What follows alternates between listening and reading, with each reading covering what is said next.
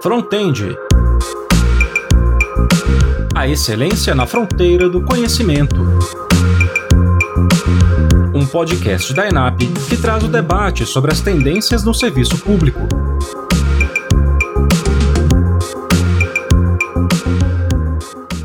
Olá, ouvinte! Chegamos ao nosso sexto episódio do Frontend, aqui no seu ENAPcast.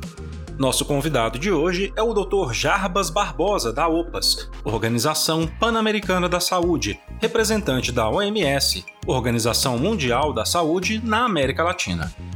Ele também já atuou como diretor-presidente da Agência Nacional de Vigilância Sanitária, Anvisa, secretário de Vigilância em Saúde e secretário de Ciência, Tecnologia e Suprimentos Estratégicos do Ministério da Saúde. O Dr. Jarbas debate o tema que ainda faz parte da nossa realidade, a pandemia da Covid-19. Barbosa fala sobre o combate à Covid-19 como um desafio não só para a área de saúde, mas também para o Estado, governo, administração pública e sociedade como um todo. Essa conversa aconteceu em sessão virtual do Frontend, no dia 29 de abril de 2020. Vamos ouvir? É, bom dia, bom dia a todos, a todas que estão participando. Eu quero agradecer esse convite e parabenizar essa iniciativa, Rodrigo. A pandemia do Covid-19, pela repercussão é, que ela traz nas sociedades, é um, sem dúvida nenhuma, é um evento que requer não só uma ação do setor saúde, mas do conjunto da, da administração, é, do conjunto do, dos governos, para que seja possível um, uma resposta efetiva a essa pandemia. Eu vou é, buscar falar menos até do que esses 15 minutos para que a gente tenha mais tempo de, de conversar.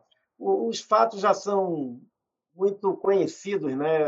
Até a gente brinca que todo mundo está lendo muito dados que termos que eram só é, de uso entre nós epidemiologistas, profissionais de saúde pública, curva epidêmica, aceleração, desaceleração, taxa de, de reprodução, tudo isso hoje em dia está na imprensa é, de uma maneira geral.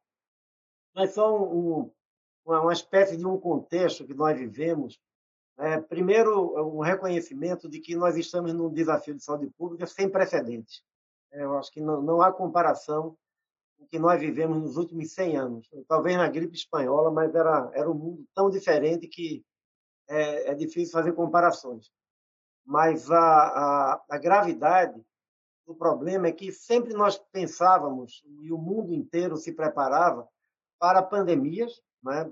principalmente pandemias que podiam ser pandemias de influenza, onde se trabalhava com um cenário sempre parecido com aquele da pandemia de 2009, um vírus que se dissemina rapidamente, mas que tem uma, uma gravidade limitada, ou seja, a capacidade de produzir casos graves e mortes é mais limitada ou com as duas outras né, pandemias que nós tivemos é, relacionadas com o coronavírus, com primos é, desse vírus atual, a SARS em 2003 e a MERS em 2011 2012, que eram vírus que tinham capacidade de produzir mais casos graves, mais casos graves do que, a, do que o próprio COVID-19, mas em compensação se disseminava de maneira muito mais lenta o que facilitou o controle de ambas.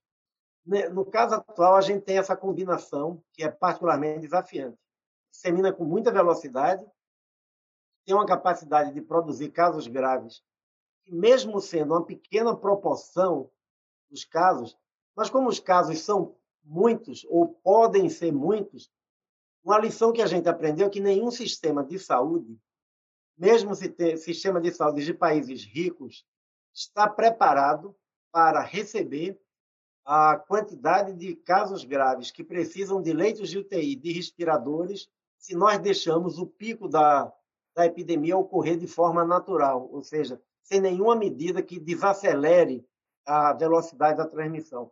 Nós vimos isso na, no norte da Itália, nós vimos isso aqui em Nova York, nós vimos isso em algumas cidades da Espanha, nós vimos em Guayaquil, é, no Equador, ou seja, é, a capacidade de, de, a velocidade, melhor dizendo, de transmissão, quando ela se acelera muito, ela o número de casos graves que é produzido pode superar a capacidade dos sistemas de saúde. Nós estamos hoje no mundo aí com perto de 3 milhões e 100 mil casos, 217 é, mil mortes. Nas Américas, né, como um todo, nós temos perto de mais de 1 milhão e 200 mil casos, 85% disso se encontra aqui nos Estados Unidos. É, estamos com mais de 62 mil mortes já é, registradas pelo coronavírus. Mais do que o número, interessa a tendência. Né? E quando nós olhamos no, desde o começo dessa pandemia, e no final de 2019, dia 31 de dezembro, quando a, o governo da China, seguindo o Regulamento Sanitário Internacional, comunicou ao OMS que havia um, um agrupamento de casos de uma pneumonia atípica é, relacionada com o coronavírus, nós olhamos que nós tivemos primeiro uma onda né, de transmissão na isso se desloca para a Europa. Né? A gente começa fevereiro, principalmente a partir do meio de fevereiro, uma transmissão mais forte na, na Itália.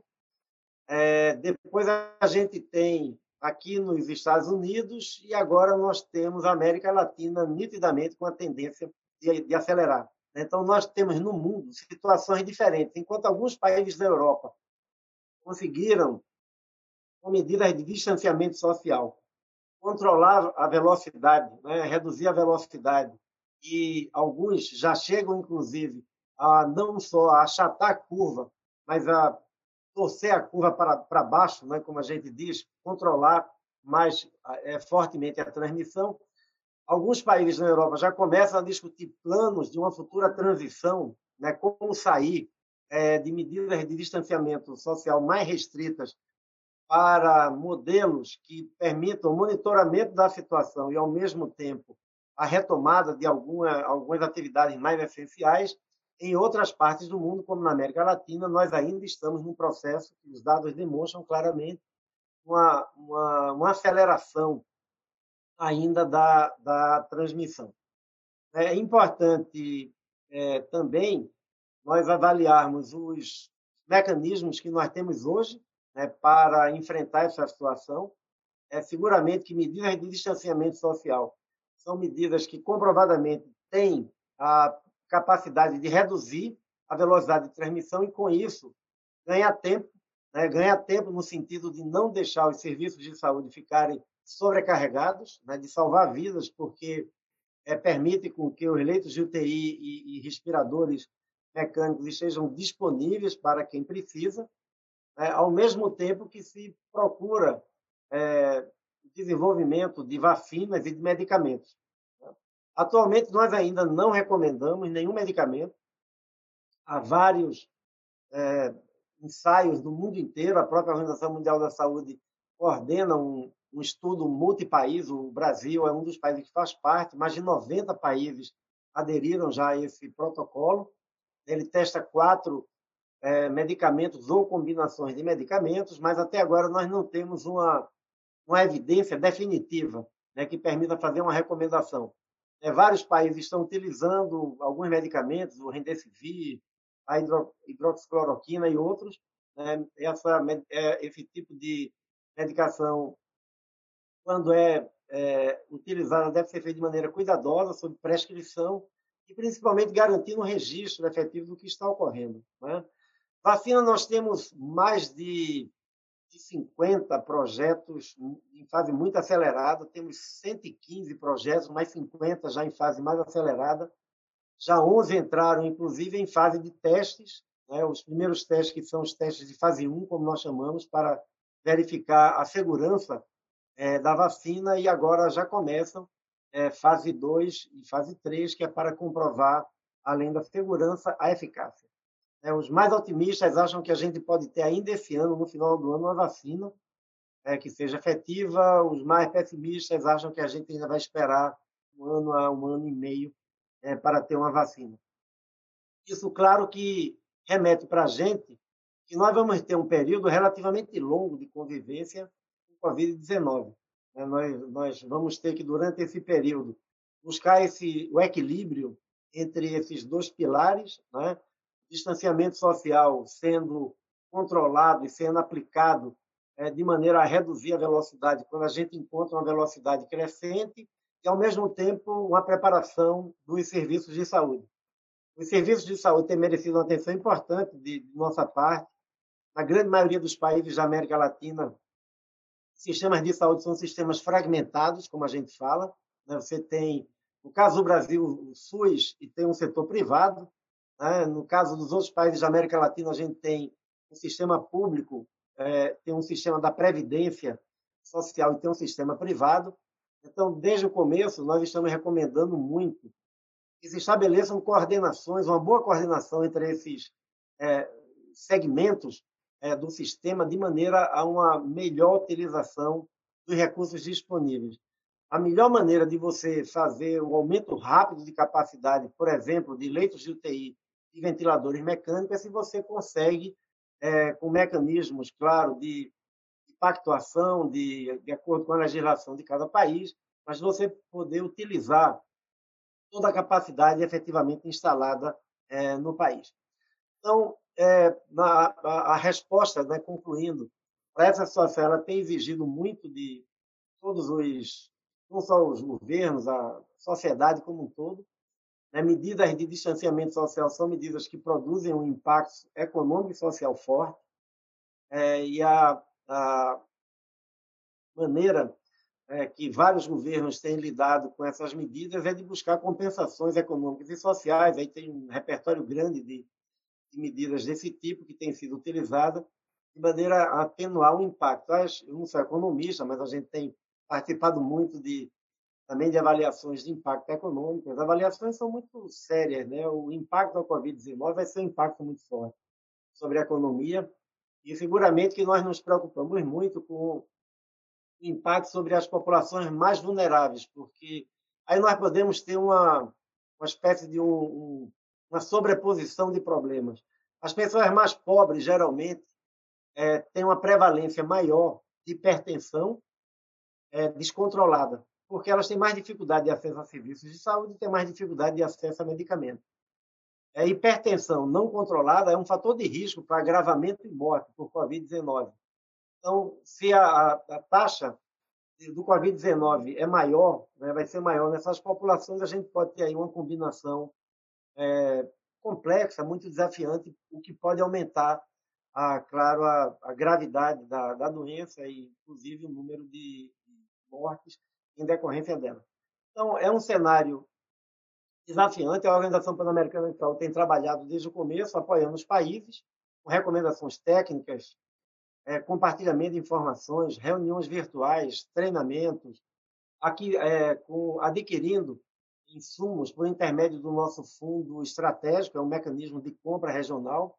Por exemplo, nós compramos 2 milhões de testes de PCR para o Brasil, é, por intermédio desse, desse mecanismo. Já entregamos 500 mil, 1 milhão e 500 estão sendo entregues. Distribuímos equipamento de proteção individual e testes é, para todos os países considerados mais vulneráveis da região, países que têm sistemas de saúde mais frágeis, países que são é, que têm um nível de renda mais baixo.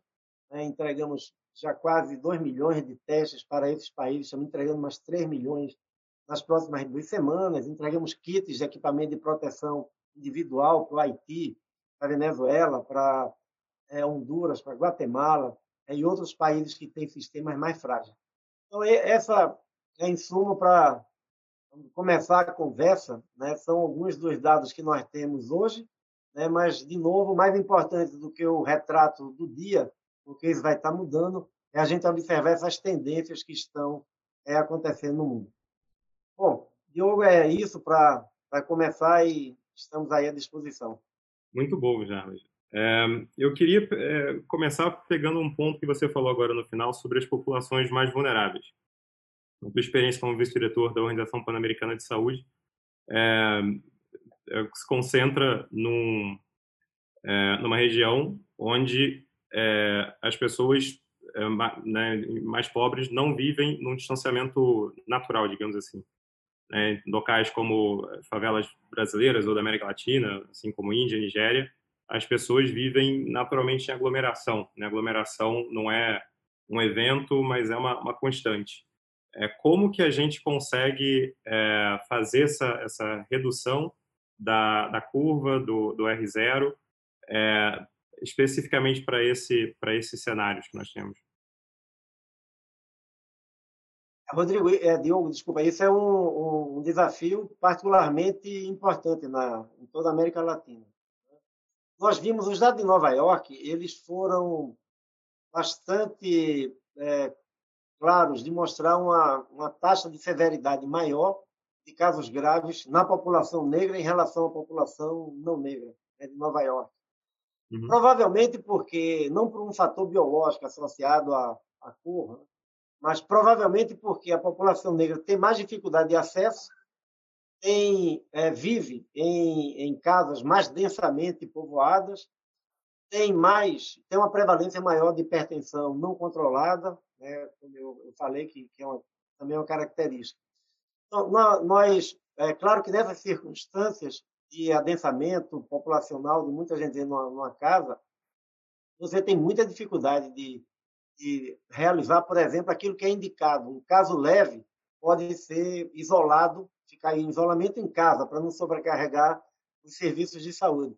Mas, nesse caso, até essa, essa implementação fica difícil. Então, nós estamos, né, desde o começo, trabalhando com alguns governos em recomendações técnicas para aproveitar equipamentos sociais e públicos que, no momento, não estão funcionando, como escolas, como centros comunitários, como quadras, abrigos e outros, é, transformá-los em, em locais onde essas pessoas que desenvolvem sintomas do Covid-19, mas têm a forma, forma leve da doença, podem ficar em isolamento de uma maneira segura, com orientação das equipes de atenção primária de saúde, né, no caso do Brasil, as equipes de saúde da família, pode ser uma boa estratégia para, ao menos, aquelas pessoas que desenvolvem sintomas serem imediatamente colocadas no isolamento seguro, é, reduzindo a transmissão entre a própria família, entre os vizinhos e a sua comunidade.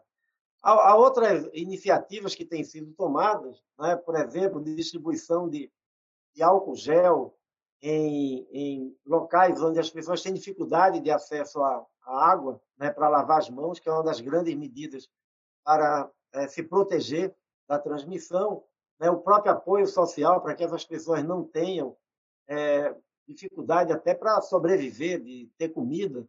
Então, eu creio que por isso que, principalmente para, para essas populações, nós precisamos de um, um pacote muito amplo né, de intervenções sociais, econômicas, além das intervenções de saúde.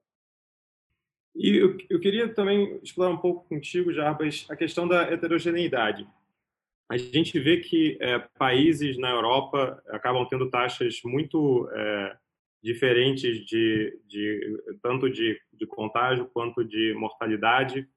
É, existem muitas hipóteses por aí sobre é, a proximidade social que alguns países naturalmente têm como Itália em comparação com, digamos, a Alemanha, ou porque o vírus chegou primeiro em um país antes que as pessoas tivessem soubessem se preparar. E mesmo, mas mesmo quando você olha para um país como a Suíça, você vê que as diferentes regiões suíças também mostram essa discrepância. Né? A região falante de alemã tem menos contágio do que os falantes franceses, que tem menos contágio do que os falantes italianos.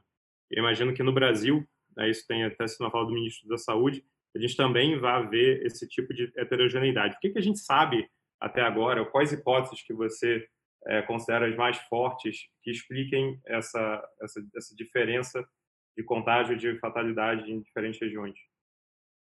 É, nós, nós, ainda temos muita, muitas perguntas sem respostas, né? Para, para vamos assim, explicar completamente toda a dinâmica de transmissão da, do Covid-19. Mas, provavelmente, é, no caso da, da, do norte da Itália, pesou muito o fato de não haver sido detectado a transmissão comunitária disseminada havia começado. E as medidas de distanciamento social que foram adotadas lá, elas foram adotadas já no momento em que os serviços de saúde estavam num grau de saturamento muito alto. Quando você deixa para tomar medidas de distanciamento social nesse ponto, você ainda vai viver duas, três semanas com uma extrema sobrecarga, porque mesmo que você parasse o país naquele dia, todas as milhares de pessoas que se contaminaram e que estariam no período de incubação, que pode ir de 2 até 14 dias, vão continuar é, começando os sintomas nos dias que se seguem. Né? Então, por isso que é importante adotar medidas de distanciamento social no começo da transmissão comunitária disseminada, nem tão precoce que o custo social seja muito grande e o benefício sanitário seja pequeno, mas não tão tarde que não consiga evitar essa sobrecarga, que é o, é o principal objetivo que nós temos. É, provavelmente, é, algumas hipóteses para, explicar o que acontece em, alguns países, em algumas cidades, comparadas com outras, é, falam muito também da, da densidade é, populacional. Né? Aqui mesmo nos Estados Unidos, muita gente se pergunta por que Nova York tem esse comportamento tão explosivo. Nova York é provavelmente um dos lugares de maior densidade populacional do mundo. Né? O contato é, próximo é quase que obrigatório na, na vida normal em Nova York, seja no elevador, na calçada, inclusive quando se caminha para o metrô, para o trabalho. É, talvez explique, né, seguramente. Há alguns que levantaram hipótese, do, inclusive usando estudos que foram feitos no passado, sobre a influenza, o número de interações sociais que cada pessoa tem durante o dia.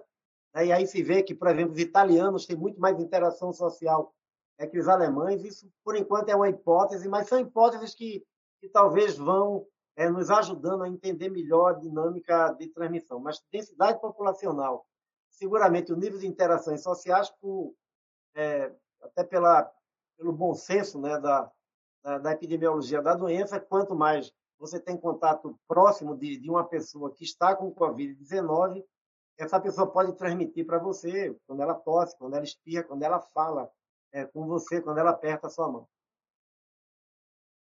E sobre testes, é, Jarbas, é, nós vemos que existe uma, uma escassez de testes na, na América Latina e é, é, eu acho, acho muito importante iniciativas como a de vocês de conseguir é, fornecer milhões de testes para a região.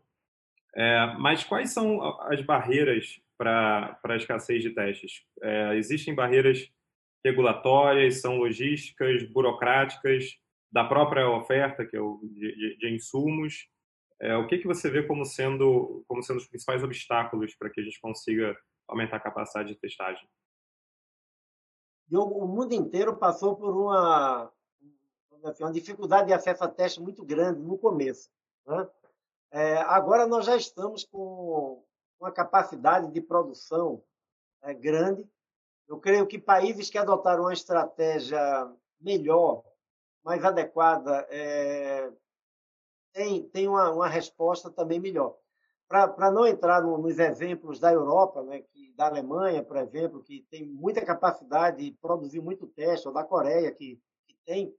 Aqui mesmo na América Latina, o Chile é, teve uma estratégia adequada, descentralizou o teste de PCR. Ele pode ser, você pode ter laboratórios privados, instituições acadêmicas, é, participando da rede. Então, o Chile tinha, é, para a população do Chile, né, isso é bem, bem importante, tinha mais de 50 é, centros já fazendo PCR, é, já quase um mês atrás, o que faz com que o Chile tenha disparado o maior número de testes por milhão de habitantes da América Latina. É, uhum.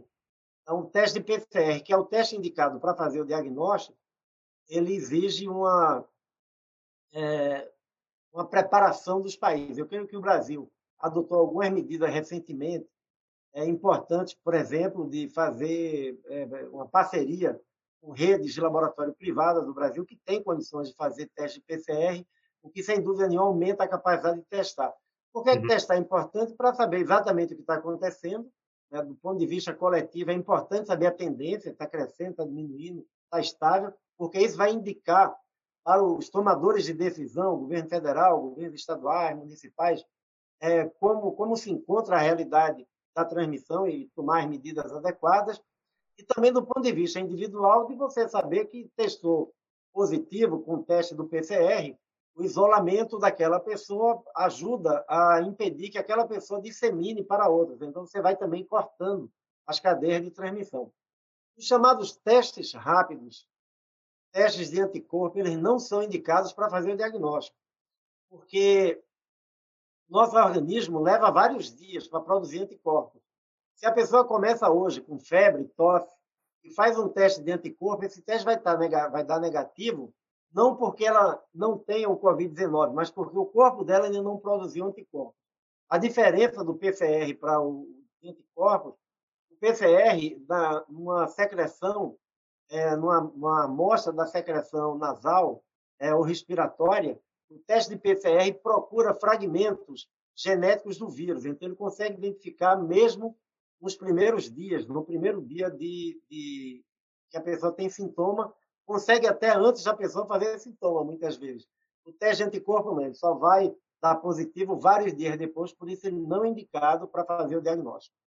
Perfeito. Eu tinha até uma, uma pergunta sobre, sobre esse teste rápido que, que você acabou de responder. É, e ainda sobre teste, existem diferentes estratégias que a gente poderia considerar? Eu vi que o, o Ezekiel Emanuel estava é, sugerindo que não saísse da estratégia de testar basicamente quem tem sintoma e tratasse todo mundo que apresenta sintoma como se fosse um é, positivo, mas focasse a capacidade de teste nos, nos, chamados super spreaders, né, aqueles que contaminam demais, profissionais de saúde, é, é, profissionais de segurança pública. Você acha que, que os, os países poderiam, dada a escassez de teste, é, fazer uma estratégia que fosse mais voltada para grupos específicos, em vez de, de testar todo mundo que apresenta sintomas? Sim. O uso racional do teste é, é fundamental. Né? No, no período de mais escassez, os testes corretamente, no caso do Brasil e de outros países, foram direcionados para testar pessoas com sintomas é, e, e, pessoas que estavam não só com sintomas leves, mas começando a, a fazer dispneia, por exemplo, que é o principal sinal de agravamento, né, a dificuldade de respirar, e profissionais de saúde. Profissionais de saúde é, têm um papel importante porque se a gente não controla bem a, a, a transmissão entre profissionais de saúde, a gente pode ter a redução da capacidade dos hospitais pela falta de profissionais de saúde, porque eles vão, vão adoecer. Agora, Diogo, que os testes estão mais disponíveis, a recomendação é se testar todos os sintomáticos, porque isso permite ir além é, só do monitoramento dos mais graves, e como eu falei, é, seguir o, o, vírus e, e, e, cortar o caminho do vírus, ou seja, se todas as pessoas sintomáticas puderem testar e testando positiva, serem isoladas de maneira adequada, seja na sua casa, se tem sintomas leves, os que podem, seja em equipamentos sociais destinados para isso, seja em hospitais, os que têm um caso mais grave, nós vamos, vamos cortando é, paulatinamente o caminho da transmissão e produzindo uma redução sustentada na, na, nos casos de Covid-19. Perfeito. O é, Marcos Migon, o Migon, desculpa, é, pergunta sobre o, a, como que a OPS tem visto os esforços de industriais de inovação para aumentar a oferta de ventiladores pulmonares no Brasil. É, como, como que isso tem sido? Eu também tenho visto que algumas pessoas têm sido um pouco mais, mais céticas com relação à eficácia de, de, de ventiladores. Qual que é a opinião da OPS sobre isso? Então, essa pergunta é importante, é, Márcio. Obrigado pela, pela pergunta e, também Diogo, pelo seu comentário. Né? O, o, uso de respiradores é importante. O, hoje há um debate sobre para evitar o uso excessivo de, de respiradores. Né? Em alguns. É, seguramente a gente tava, está aprendendo né, com a doença no, é, transcorrer dela, e, claro, um procedimento invasivo, como colocar o respirador, ele traz riscos, pode é, o uso prolongado de respiradores pode facilitar o surgimento de outras é, enfermidades. Então, há, há, protocolos hoje em dia que recomendam mais racionalidade né, no uso de ventiladores. Mas o, o, essa, essa capacidade de, de produzir é, respiradores, e, e, eu amplio, e outros insumos também, como, por exemplo, testes de PCR, é, é muito importante em qualquer país. E o Brasil tem uma base tecnológica, industrial, que, que possibilita isso. Né? Porque, mesmo que a gente utilize toda a capacidade já instalada, ela pode não ser suficiente em alguns locais que, que podem experimentar uma transmissão muito forte. Né? nenhum sistema de saúde no mundo trabalha com ocupação de 20% ou 30% de leitos de UTI, ou de 20% e 30% de, de respiradores é, mecânicos.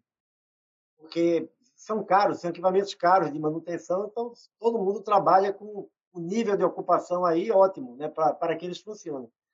Por isso que mesmo quando se tomam todas as medidas de redução do uso, é, é suspendendo ou adiando cirurgias é, não essenciais para que você possa ter mais disponibilidade e outras medidas, essa capacidade pode, ter, pode ser superada.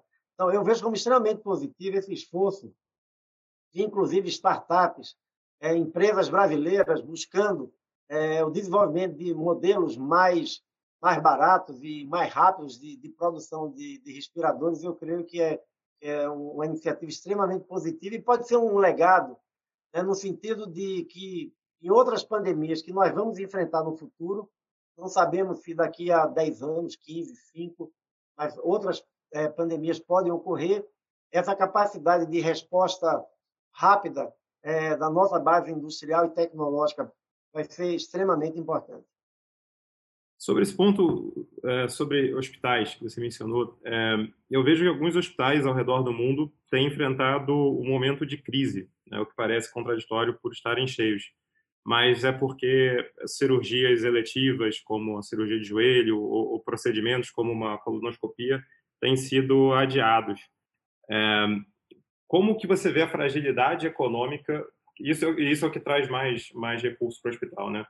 E até um hospital na Carolina do Sul com, com mil funcionários que teve num dia só que cortar 10% da sua força de trabalho, mais salários, etc. Como que você vê essa, essa crise é, econômica para os hospitais nesse momento. Diogo, por isso que eu creio que é importante uma boa coordenação de todos os recursos disponíveis. Né? Porque a gente pode ocorrer esse paradoxo. Né? Numa determinada cidade, o setor público está sobrecarregado, com 95% dos leitos de UTI ocupados, ou seja, quase tendo que escolher quem vai ocupar os 5%, e do outro lado, na mesma cidade, o setor privado com só 50% de utilização dos leitos da UTI, porque muita gente deixou, de, inclusive, de ir ao hospital com medo até de se infectar. Né?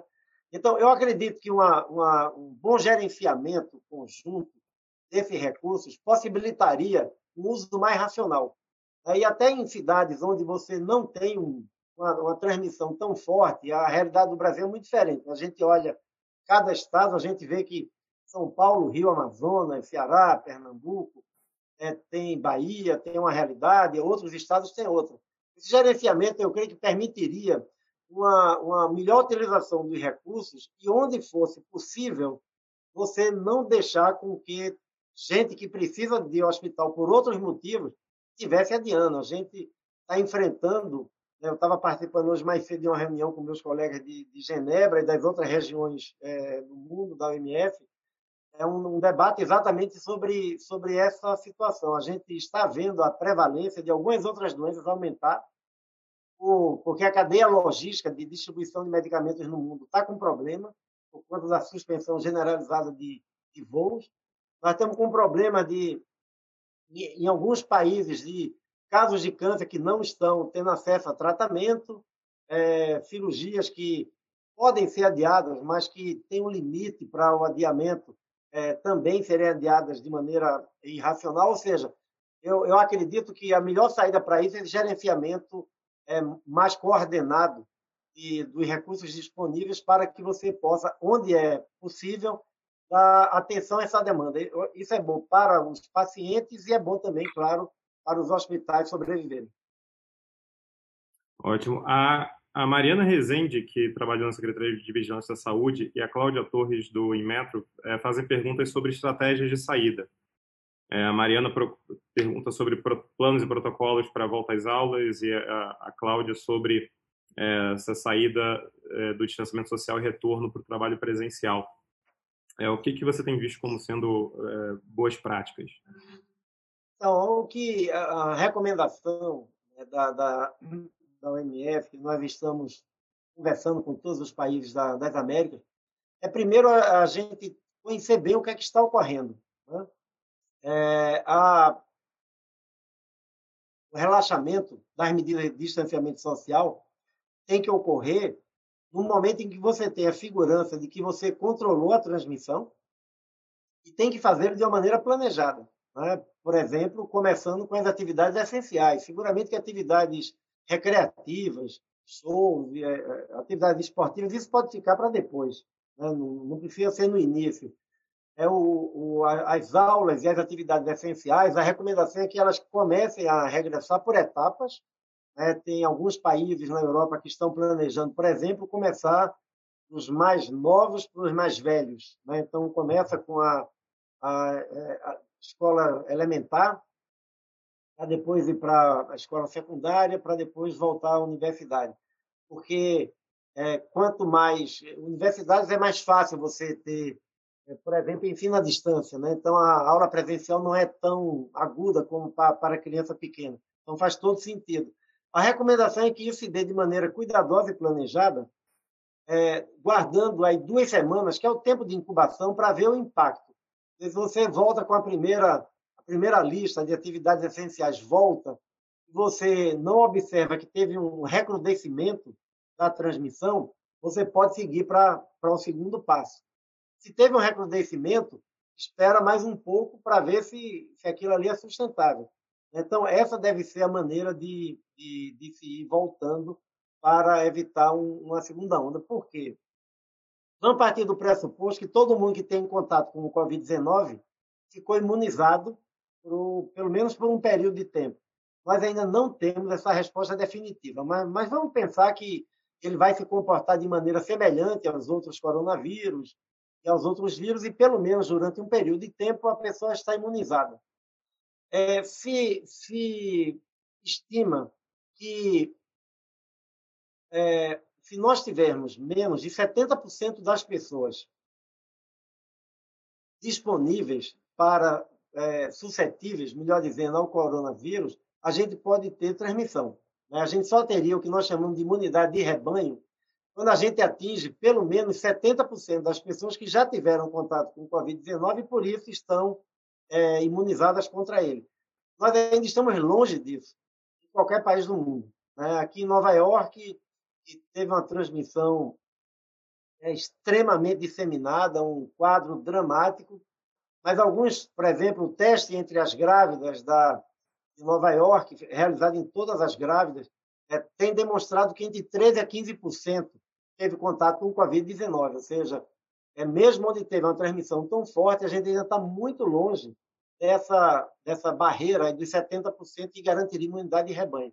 Então, até lá, ou até ter uma vacina, que eu acredito que vai acontecer mais, talvez mais cedo na maioria dos países, nós vamos precisar continuar dosando, né? e claro, o que é possível de, de evitar de, de, contato social, né? o distanciamento social, vai ter que ser dosado de acordo com a realidade de cada local, para a gente conseguir é, evitar o aceleramento da transmissão e a sobrecarga dos serviços de saúde.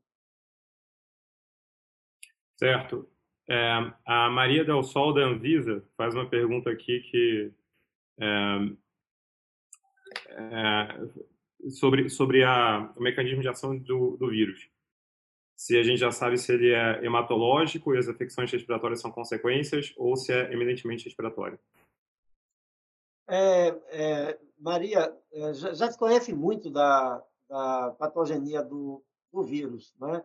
O que mais chama a atenção, claro, é o, o quadro respiratório. Né? Ele produz um, alguns descrevem como uma tempestade inflamatória, né? ou seja, não, não são só as infecções bacterianas que podem se sobrepor como em qualquer infecção viral, mas é a própria agressão né, do vírus e a resposta é, inflamatória do organismo ao vírus, fazendo com que a gente tenha é, um quadro de dano grave aos tecidos é, do pulmão e, com isso, causando uma dificuldade respiratória, mas várias outras repercussões também têm sido vistas, né? inclusive com essa tempestade inflamatória, digamos assim, a, a, busca da resposta do organismo, vários eventos também de é, trombo, é, trombovenosos, é, repercussões cardíacas e outras. Ou seja, é um vírus que tem uma capacidade agressiva muito grande sobre o organismo, além da própria capacidade além da, do próprio dano né, respiratório, que é o que mais chama atenção,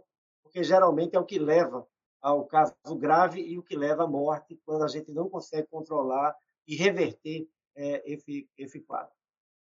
E voltando a, a pensar no, no Brasil, é, a gente falou um pouco mais cedo de, da, dessa discrepância, a heterogeneidade, é, mas o Brasil também existe uma, uma, concentração muito grande de pessoas em, em áreas urbanas, existe uma é, né, essas grandes cidades que por um lado têm densidade, mas também talvez facilitem é, é, a logística e a gente tem uma desigualdade de capacidade muito grande também, né, de atendimento à população em diferentes estados. É, é uma pergunta que chega aqui, até menciona o estado de São Paulo concentrando 28% da população e 28% total de médicos. É, o que que é, o senhor acredita que nós temos que, que considerar, então, para o enfrentamento da pandemia no, num país tão vasto e tão diferente? Eu, eu, eu não tenho dúvida de que ter um sistema de acesso universal como é o SUS é uma vantagem tremenda né, para o enfrentamento de uma, de uma doença como o Covid-19. É, as pessoas poderem ter acesso sem precisar pagar do bolso né, pela consulta, pelo internamento, isso faz com que a gente tenha uma, uma condição é, que facilita, pode facilitar muito a resposta a salvar vidas, a, a próprio, o próprio controle né, da, da transmissão. Se as pessoas têm que pagar por uma consulta e têm que pagar por um exame, elas vão pensar vários dias se deve ir no médico ou não, mesmo depois de apresentar febre e tosse. Por outro lado, alguns dos problemas estruturais do SUS, é claro que vem à tona numa situação como essa, né? Desde o subfinanciamento, nós temos alguma, em algumas cidades grandes do Brasil dezenas ou centenas de leitos de UTI que estavam desativados por falta de recurso, falta de equipamento, de pessoal ou das três coisas. Então, claro que isso é um desafio. A própria falta no SUS de mecanismos de, é, de pactuação, de, de coordenação regional, né? o, a municipalização, muitas vezes, ela carece para responder a problemas como o Covid e você precisa ter uma coordenação regional é, mais forte né, para destinar recursos, os leitos de UTI, os respiradores, né, as vagas de hospital, etc. É, creio que também é, é, é, importante essa, essa falta de, de, de, articulação entre o setor público e o setor privado. Né? No caso da saúde, é, isso agora eu creio que é uma desvantagem muito grande, porque onde você tem uma regra já pactuada, se eu precisar de mil leitos de UTI do setor privado, como é que eu faço para tê-los? Eu pago como, pago quanto, é, quem passa a gerenciar a fila de entrada no leito de UTI, ou seja, mecanismos como esse são, são fundamentais para se gerir uma situação de, de crise como essa e pode ser também mais um legado é, para, para o futuro.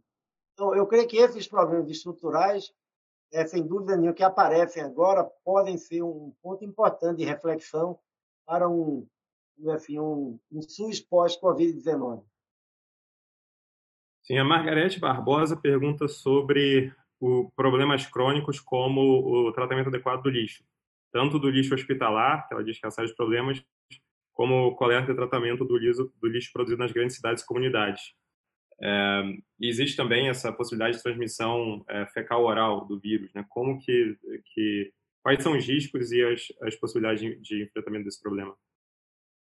É o, o lixo de, de, uma maneira geral é o lixo, o acesso a condições sanitárias adequadas é um problema para todas as doenças, né? A gente tem é, sem dúvida nenhuma ainda no mundo e na, na América Latina e na, na população mais pobre da América Latina a falta de acesso à água tratada, a esgoto, isso, sem dúvida nenhuma, é, é muito importante. Né? O tratamento do lixo é, também faz parte desse conjunto e faz parte também do, da, da, própria questão da, da, agressão ao meio ambiente. O, o, o, no caso da, da Covid-19, particularmente, os hospitais têm que seguir as normas que são bem estabelecidas né, de controle é, de prevenção e controle de, de, infecções, as normas das comissões de controle de infecção hospitalar, é, não, não se tem observado, por intermédio do lixo propriamente dito, um risco maior. O risco existe dentro das unidades de saúde. né, nós temos visto taxas muito elevadas de transmissão entre profissionais de saúde, o que significa muitas vezes que esses profissionais não estão é, ou não têm acesso aos equipamentos de proteção individual de maneira adequada ou não, não estão utilizando esses equipamentos de forma adequada. Isso tem sido é, muito ressaltado, né, a importância, porque proteger os profissionais de saúde é, é proteger a capacidade desses profissionais de atenderem a população. Então, se nós começarmos a ver hospitais que fecham setores por causa de surtos entre profissionais de saúde que não podem continuar atendendo, isso pode ser um elemento a mais de agravamento da crise. E, além da capacidade também do sistema de saúde, tem a capacidade funerária. Né? Algo que, que mostra cenas muito tristes e eu acho que um trauma, às vezes familiar e local, mas também tem um impacto social, são cenas como a gente viu no, no Equador. É, e, e essa falta de capacidade funerária que alguns países têm enfrentado com caminhões frigoríficos como Nova York, com conversão de, de rings de patinação no gelo em necrotérios como na Espanha. Como que você vê essa questão sendo enfrentada na América Latina? Isso é mais arriscado para a gente? É, quais são as, as, possíveis soluções viáveis? É, alguns países mudaram a, a sua legislação. É, nós fizemos assim várias recomendações sobre isso Diogo, porque em vários países, por exemplo, se a pessoa morre em casa, precisava que o que corresponde no Brasil ao serviço de verificação de óbitos ir até lá para fazer o, o, a declaração de óbito. Né? No Brasil, eu vi que isso mudou, né? o próprio SAMU pode fazer isso, em outros países também. Alguns fizeram de maneira tardia, como é, no Equador, em Quito, parte do problema é que eles só mudaram essa, esse, esse regulamento quando já havia denúncias né, de vários cadáveres nas casas, na, de uma maneira que o sistema não conseguia é, atender. Então, é importante, claro, se, se preparar para isso, né, fazendo essa mudança na, na legislação de maneira a facilitar o processo de, de remoção do, é, dos cadáveres de casas, né, quando ocorre. O cadáver geralmente não é um fator preocupante em termos de transmissão, se não há contato com secreção respiratória é, ele não, não, não, não tem, mas, mas é um drama humano, né? Para aquela família é um drama que é indescritível, né? De uma, família que tem que ficar com o cadáver esperando dias, né? Talvez para que ele seja recolhido. Então é importante fazer essa adaptação, é importante, claro, aumentar a capacidade. Infelizmente, é, mesmo todas as medidas, se espera que haja um aumento do número de mortes diárias, né? então medidas de preparação para isso fizeram sempre parte é, do conjunto de recomendações que a gente tem feito aos países da, das Américas. É, tem duas perguntas aqui sobre projeções, modelagens de, é, de, de, evolução da epidemia. É, e uma perguntando né, como que, que você vê a, a tendência, né, a, a, curva de contágio no, no Brasil, o momento de, de, pico e queda. Uh, alguém também perguntando sobre a, a comparação com, com outros países de alta incidência, como Itália uh, ou, ou, como Estados Unidos. Uh, e aí, junto, eu também queria adicionar um comentário que eu tenho visto uma discussão muito grande sobre, sobre modelagem. Né? O, os Estados Unidos estava fazendo projeções baseadas no modelo e HME, que tem sido também muito criticado por o seu modelo tecnicamente epidemiológico, mas, mas só uma, uma tentativa estatística de, de, de, comparação, mas poderia talvez é, é, gerar muitos, muitos cenários e, e, e, nenhum deles talvez com tanta probabilidade assim. Como que você vê, eu acho que eu queria saber tanto a sua, sua visão sobre esse debate de modelagem, de projeção dentro da, da comunidade, é, como também a sua visão da, da evolução para o Brasil, em comparação com outros países. É, eu, eu creio que é, a primeira questão da comparação, nós temos que ter o cuidado para não comparar países que estão em momentos diferentes da transmissão. Né? Quando a gente olha, por exemplo, a Europa, é como se nós estivéssemos com duas a quatro semanas, dependendo do país, porque também na Europa não, não começou em todos os países ao mesmo tempo, mas é como se nós tivéssemos de duas a quatro semanas atrás. Ou seja, é, muita gente faz a comparação. Olha, vamos comparar o que estava acontecendo a partir do centésimo caso, para ter mais, mais consistência, né? porque pequenos números sempre são, é, do ponto de vista estatístico, sempre são muito inconsistentes. Tem muita gente que prefere comparar a partir do, da primeira, primeira morte, né? porque aí teria mesmo um evento mais bem, mais bem identificado. Então, eu, eu creio que é, é, é tem que ter cuidado nessas comparações. É, quando a gente olha o panorama na América Latina, como todo Brasil, Peru, Chile, México, todos estão com uma tendência de crescimento de casos, ou seja, nós ainda estamos em processo de aceleração da transmissão.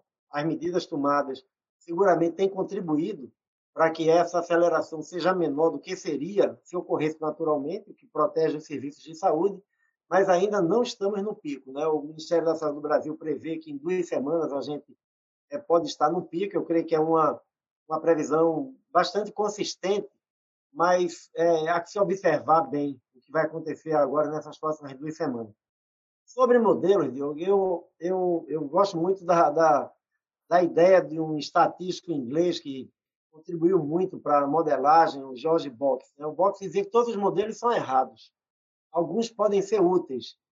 É, nós, da Organização Pan-Americana de Saúde, nós fizemos uma modelagem junto com alguns centros colaboradores que nós temos, a Universidade de Illinois e outros aqui na, na, na região, é, e enviamos para os países com a recomendação é, fechada isso não é uma predição sobre o número de casos e mortes que vai ocorrer. Isso tem que ser usado só para fins de planejamento. Né? Só para fins de planejamento. Eu creio que muitas vezes há uma, uma, uma visão equivocada, a própria imprensa divulga, e, e mesmo talvez alguns centros acadêmicos que têm muita fama e é, vem naquilo uma, uma maneira de fazer uma propaganda do bom trabalho que fazem em muitas áreas, mas é, as primeiras curvas, por exemplo, que nós usamos para a América Latina, utilizavam dados da Europa, dados da, da Ásia, da China, porque nós sabemos que a gente tem uma demografia diferente. Por exemplo, a mediana dos primeiros casos, do primeiro mês de transmissão no Brasil, a mediana dos casos era de 39 anos, quer dizer, bem mais baixa do que na Europa, refletindo a nossa demografia diferente da Itália. Então, há que ter muito cuidado. Nós estamos trabalhando também com o IHME, agora numa uma nova rodada de modelagens para, para a América Latina, mas com, com todo cuidado. Né? O, o, modelo ele tem que servir só para fins de planejamento, porque à medida em que os dados reais de cada país vão entrando, eles têm uma riqueza muito maior. O que é que eu acho que é importante monitorar hoje? Como é, como é que está a tendência do, dos novos casos? É, nós tivemos é, ontem, por exemplo, um número grande de, de mortes que foram confirmadas e de casos, parte deles é, eram já mortes que tinham ocorrido antes e que foram confirmadas ontem. Então, é, é muito importante monitorar é, pelo dia de início dos sintomas o que é que está ocorrendo, né, para a gente ver a verdadeira curva de transmissão. E monitorar, ao mesmo tempo, o grau de ocupação de UTIs e, e, e, e respiradores mecânicos. Isso te dá uma ideia é, melhor do que qualquer modelo. Então, o modelo é bom no começo, quando você não tem dado. Quando você tem dado, vamos valorizar os dados e aperfeiçoar os modelos só como um, um, um auxílio para o planejamento. Ok. Doutor Javas, a gente está se aproximando do, do, nosso final aqui. É, queria deixar uma, uma última pergunta e também dar espaço para considerações finais. A pergunta é sobre como que é, o senhor acha que a Covid-19 vai mudar a forma como o mundo lidará com as futuras pandemias e a gestão da saúde pública? Olha, essa é uma, uma pergunta fundamental, né? porque nós, a, a, a crise da SARS, em 2003, acelerou a revisão do Regulamento Sanitário Internacional. Regulamento Sanitário Internacional vinha há 10 anos na OMS e nenhum país queria muito tocar naquilo, porque sempre que você muda regras, tem país que acha que reduz a sua soberania. Bom, é, é um tema sempre sensível do ponto de vista é, político. Com a SAIS, o mundo viu que tinha que mudar o regulamento. Por quê? O regulamento que a gente tinha até então, ele só obrigava os países a notificar um número limitado, eram cinco doenças: febre amarela, varíola, é, pólio. Então, quando surgia um vírus novo, como era, como foi o SARS, o país não era obrigado a notificar, porque o que estava no regulamento era, era, era só aquelas doenças mesmo, que eram de notificação obrigatória. A OMS também só poderia tomar medidas quando recebesse a comunicação oficial do país. Isso mudou com a SARS. A gente agora, qualquer nova doença, por exemplo, é obrigatória de comunicação e a OMS pode usar, inclusive, detecção. Né? Para as Américas, somos nós que fazemos isso, a gente, 24 horas por dia, monitora redes sociais, internet, para detectar se tem, olha, se surge uma notícia que tem um surto de uma febre hemorrágica num país, a gente imediatamente pede a verificação daquilo oficialmente ao Ministério da Saúde. Então, isso melhorou muito a capacidade. Mas a, a pandemia no, nos demonstra que a gente precisa agora ir além. É, eu creio que o tema do acesso equitativo, por exemplo, é fundamental. É, a OMS, semana passada, junto com o presidente da França, junto com o Bill Gates, junto com várias lideranças mundiais, Angela Merkel, lançaram um apelo para mobilizar 8 bilhões e meio de dólares para, para garantir acesso equitativo a vacinas, quando elas estiverem disponíveis. Porque na pandemia de 2009, a pandemia de influenza H1N1, os países pobres do mundo só tiveram acesso à vacina seis a oito meses depois que os países ricos. Mesmo agora, nessa pandemia, nós vimos uma luta por respiradores, né? países ricos segurando carga de ventiladores que iam para países de desenvolvimento, inclusive para, para o Brasil, a dificuldade de acesso a testes de PCR, ou seja, o mundo tem que buscar equacionar é, e ter mecanismos que facilitem é, esse acesso equitativo. Ao mesmo tempo, nós vamos ter que discutir como é, premiar a transparência. Porque é, todo, todos nós cobramos, e é importante cobrar, de que cada país tenha o máximo de transparência possível para comunicar o que está ocorrendo no seu interior. Mas se um país, ao comunicar com transparência, é punido, com suspensão de todos os voos para ele, e com proibição de importações, etc., a gente cria uma contradição que nós, nós precisamos, eu creio que, resolver. Então, eu, eu espero que saia é, dessa pandemia um mundo que aprenda com, com né, essa crise que nós vivemos, de como fortalecer esses mecanismos de vigilância, de resposta e de acesso equitativo a, a esses bens que são muito importantes para salvar vidas e para garantir a saúde das pessoas.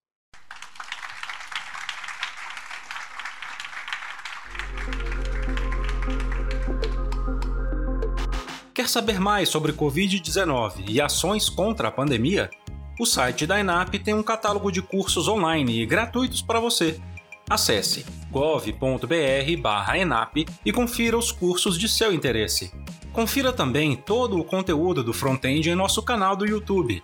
E lembre-se, assine agora mesmo o nosso podcast para receber os próximos episódios. Até lá!